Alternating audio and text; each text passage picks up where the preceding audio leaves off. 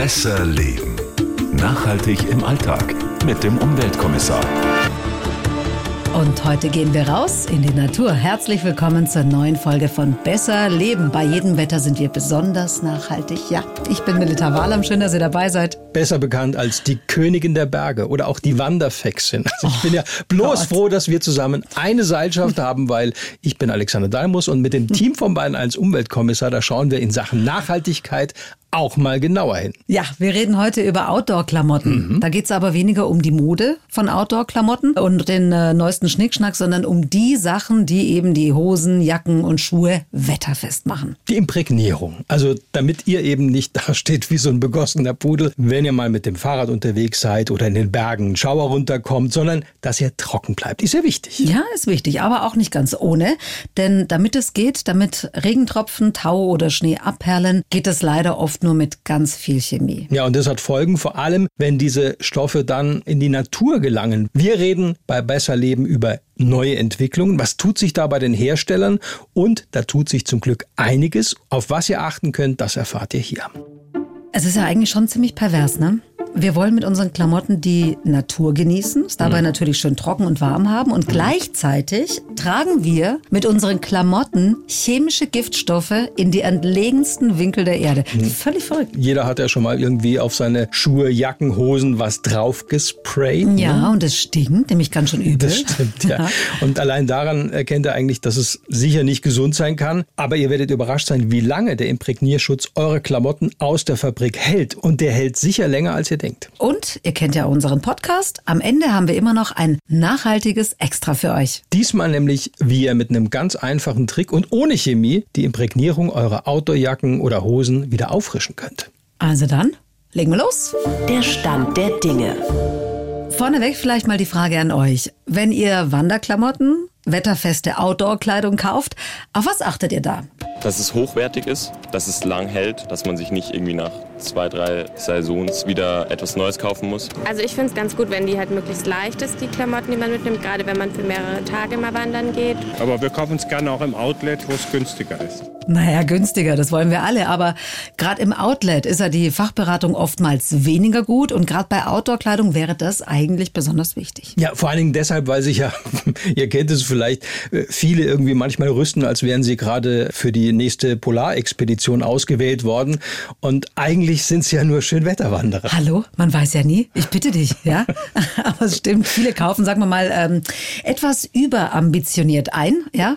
Und das an sich wäre gar nicht mal so schlimm, denn die Bekleidungsindustrie, die kann sich freuen. Aber es ist eben auch vom Material abhängig, was da drin steckt. Also es ist ein Riesenunterschied, ob ich jetzt äh, im Altweibersommer einmal um den Chiemsee laufe oder eben in Profi-Bergsteigerklamotten die Eiger Nordwand durchsteigen möchte. Ja, weil diese Hochleistungsjacken oder Hosen müssen natürlich ganz andere Ansprüche erfüllen. Da gibt's ja extreme Temperaturunterschiede, extreme Witterungsbedingungen. Das ist ja eine ganz andere Nummer. Ja, und dieses Problem, das hat die Bekleidungsindustrie lange Jahre eben vorzugsweise über die Chemie gelöst, also so High-Class Imprägnierschutz, aber eben, muss man ganz klar sagen, immer zu Lasten der Umwelt. Über Alternativen sprechen wir ja dann noch. Aber das heißt, wenn jetzt jeder Spaziergänger das Zeug mit sich rumträgt, obwohl er sich eigentlich schon beim ersten Tropfen unterstellt oder gleich heimfährt, dann haben wir ein echtes Problem. Und dieses Problem heißt ganz genau PFC. Und dieses PFC ist in vielen Outdoor-Klamotten drin. Was macht das, ist die Frage. Und warum ist das für draußen Wandern eigentlich so geil, dieses PFC? PFC ist die Abkürzung für per- oder polyfluorierte Chemikalien, eben kurz PFC. Die werden auch oft PFAs genannt, also das steht dann wiederum für per- oder polyfluorierte Alkylsubstanzen. Es ist eigentlich wurscht, wie man es nennt. Also die Industrie liebt PFC, weil PFC ganz besondere Eigenschaften hat, nämlich Wasser, Fett und Schmutz abweisend ist und eben zugleich auch so stabil, dass man es super einsetzen kann in allen Produkten, Textilien eben oder auch schmutzabweisenden Teppichen. Mhm. Wenn ich das richtig gesehen habe, gibt's ja nicht nur ein PFC, sondern ganz viele davon. Ja, und diese Kohlenstoffketten der PFCs, die haben auch verschiedene Längen. Kurzkettige gibt's, langkettige. Die langkettigen sind noch übler als die kurzkettigen. Aber was jetzt alle gemeinsam haben, diese PFCs sind künstlich vom Menschen gemacht und kommen in der Natur gar nicht vor. Warum gerade deshalb PFC so ein fieses Zeug ist und was das macht, das schauen wir uns jetzt mal genauer an. Das Problem.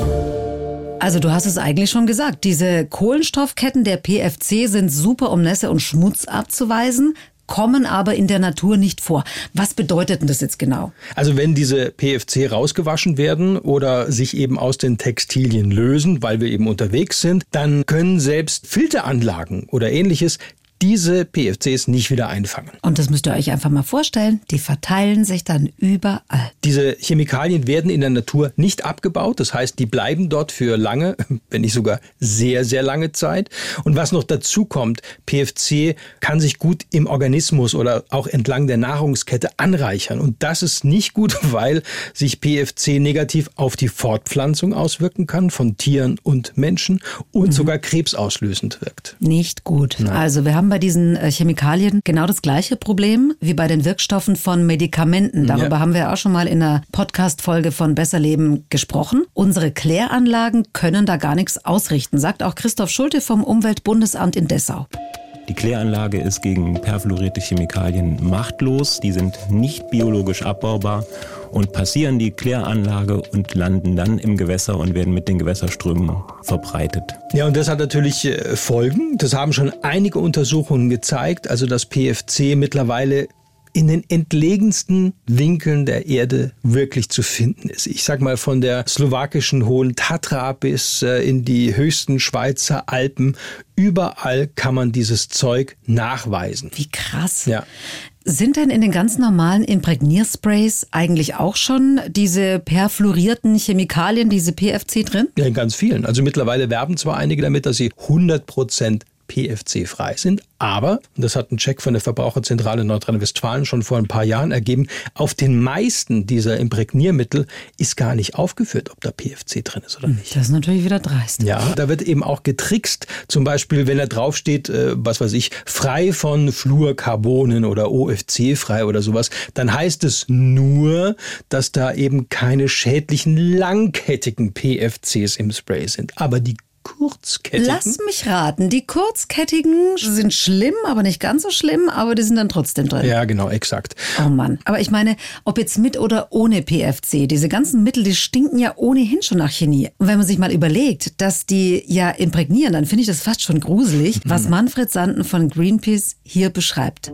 Sprays produzieren Aerosole, das heißt, es ist immer irgendwas Wasser- und Schmutzabweisendes, was man dann in die Lunge einatmet und dann werden die Lungenbläschen auch imprägniert. Und das will man eigentlich nicht. Boah, äh, also ich imprägniere damit quasi auch meine Lunge. Ja, das ist kein Quatsch. Also das ist ja. wirklich kein Quatsch. Das, das, ist wirklich ein Grund mehr, das wirklich nur im Freien zu machen, wenn man es macht. Und äh, es gibt auch eine Untersuchung vom Bundesamt für Risikobewertung in Berlin und die sagen, also wasserbasierte Sprays, wenn ihr darauf achtet, sind immer noch besser als die mit Alkohol als Lösungsmittel. Nur wenn ihr da mal wirklich aufs Kleingedruckte bei diesen Sprays schaut. Es mhm. schadet mhm. den Lungenzellen weniger, heißt mhm. es. Oder besser gar nicht hernehmen, würde ich sagen. Noch besser. Kommen wir später zu, wie wie sich eine Imprägnierung wieder auffrischen lässt.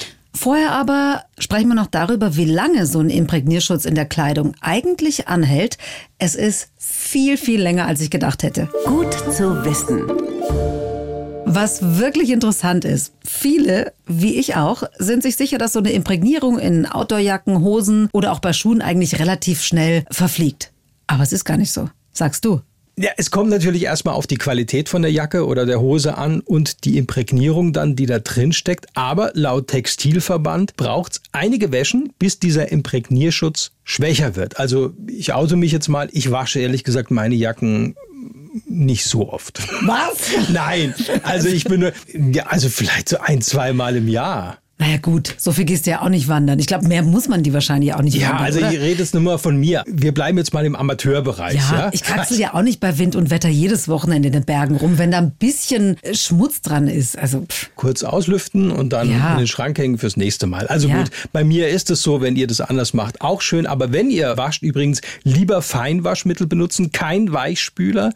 Und dann kann der Imprägnierschutz bei mir, zweimal waschen im Jahr, mhm. also schon viele Jahre halten. Also hat der Bayerische Textilverband mir gesagt, zu 50 Wäschen sollte eine gute Imprägnierung schon aushalten. Also in deinem Fall kannst du die Jacke 25 Jahre benutzen. da wäre es mir auch aus modischen Gründen schon lieber, du würdest dir zwischendurch eine neue kaufen. Ja, und das ist echte Nachhaltigkeit, sage ich dir. Das stimmt. Das heißt unterm Strich, Diese Imprägnierung hält viel, viel länger und man muss eigentlich nicht ständig sprühen und sprayen. Ja, und wenn dann vielleicht auch nur mal punktuell. Also eben da, wo die Gurte vom Rucksack vielleicht an der Jacke reiben oder so. Lieber übrigens mehrmals dünn auftragen als einmal zu dick. Dick auftragen ist eh nicht so gut, mein Lieber.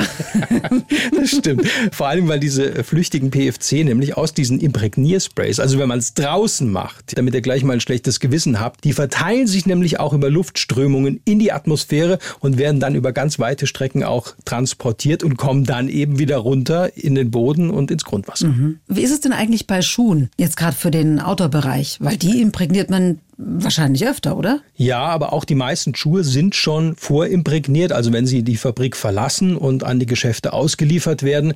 Ja, von der Schuh- und Lederwarenindustrie, da kommt natürlich äh, diese Wirkung, ist nicht unbegrenzt. Aber also es wird dann schon empfohlen, die zu imprägnieren, oder wie? Ja, aber gerade bei Outdoor-Schuhen, äh, da bieten einige Hersteller mittlerweile auch den Service an und imprägnieren ihre Produkte für ein paar Euro professionell auch nach. Müsste vielleicht dann eben, wir sprechen wieder vom Fachhandel, fragen, ob es diese Möglichkeiten gibt. Okay, da muss man nicht selber rumsprühen. Noch eine Frage zur Entsorgung. Wenn man selber imprägniert, wo kommen leere Spraydosen hin? Ja, wird immer wieder gefragt, die kommen in die gelbe Tonne oder den gelben Sack. Also wenn sie leer sind mhm. ne, und werden dann dort entsorgt. Wenn sie angebrochen sind oder noch voll, bitte am Wertstoffhof abgeben. Okay. Und jetzt schauen wir aber mal bei den Klamotten, was es mittlerweile ohne dieses böse, schädliche PFC gibt. Gibt es neue Ansätze? Dass PFC ein Problem ist, ist viele Jahre ignoriert worden. Allerdings. Auch wenn alle wussten, dass es schlecht für die Umwelt, für die Natur und dann auch wieder für uns Menschen ist.